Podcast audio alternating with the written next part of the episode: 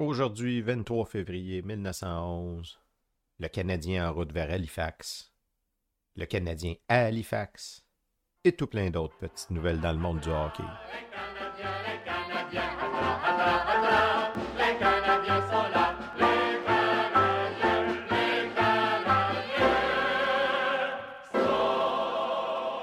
Bonjour à toutes et à tous. Bienvenue à la revue de presse du Canadien de Montréal du 23 février 1911. Une présentation de Raconte-moi mes ancêtres. On se souvient que les divers journaux nous annonçaient récemment que le Canadien allait en voyage dans l'Est pour y affronter divers clubs des maritimes. On est dans le journal Le Canada du 23 février. Pour Halifax, l'équipe du Canadien est partie hier matin pour les provinces maritimes. Didier Pitt était suffisamment rétabli hier pour faire le voyage à Halifax avec ses coéquipiers et était avec ces derniers lorsqu'ils sont partis hier midi de la gare Bonaventure pour les provinces maritimes, où ils ont trois parties à jouer avant de revenir ici rencontrer les Wanderers le 28 du courant. La première de ces parties aura lieu ce soir à Halifax le Canadien rencontrera le club de la capitale de la Nouvelle-Écosse. Demain soir, à Halifax encore, le Canadien jouera contre une équipe formée d'étoiles de la Ligue professionnelle des Maritimes.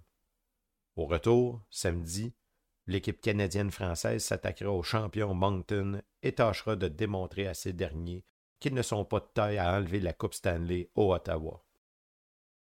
Dix joueurs font le voyage accompagnés de M. George Kennedy et Napoléon Dorval.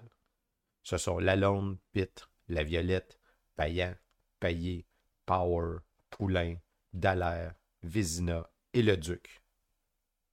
Arthur Bernier a manqué le train, mais il se pourrait qu'il se rende à Halifax par le train suivant. Comme qu'il ne se passe pas grand-chose d'autre dans les journaux du 23 février, on avance donc d'une journée. On avance donc d'une journée où on a les résultats du premier match du Canadien à Halifax. On est dans le devoir du 24 février.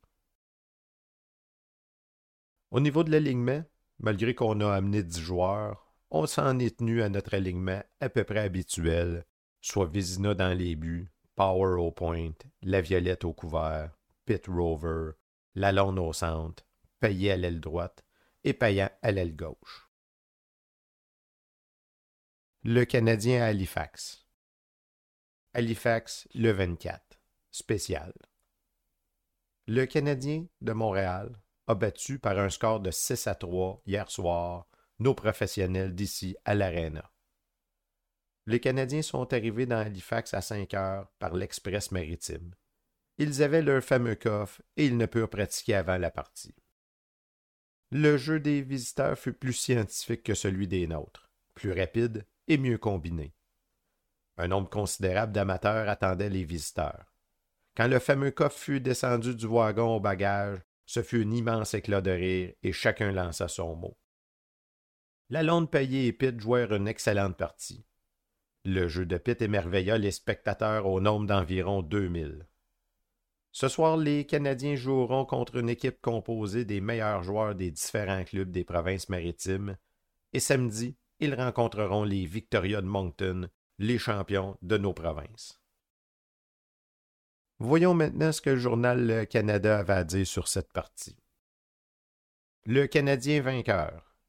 Il double le score des Halifax, gagnant par 6 points contre 3.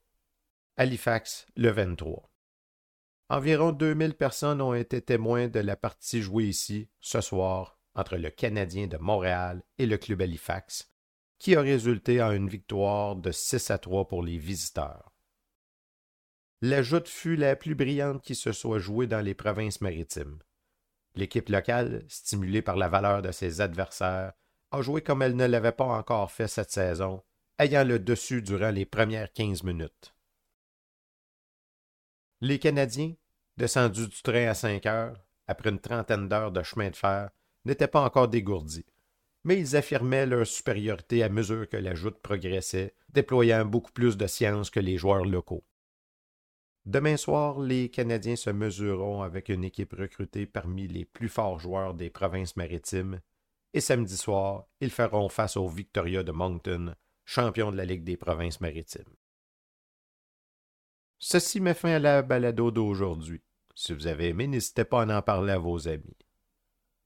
On a couvert les 23 et 24 février. Le 25 février, on aura donc le résumé du deuxième match que le Canadien a joué dans les maritimes. On se revoit donc dans deux jours pour la revue de presse du Canadien de Montréal du 25 février 1911.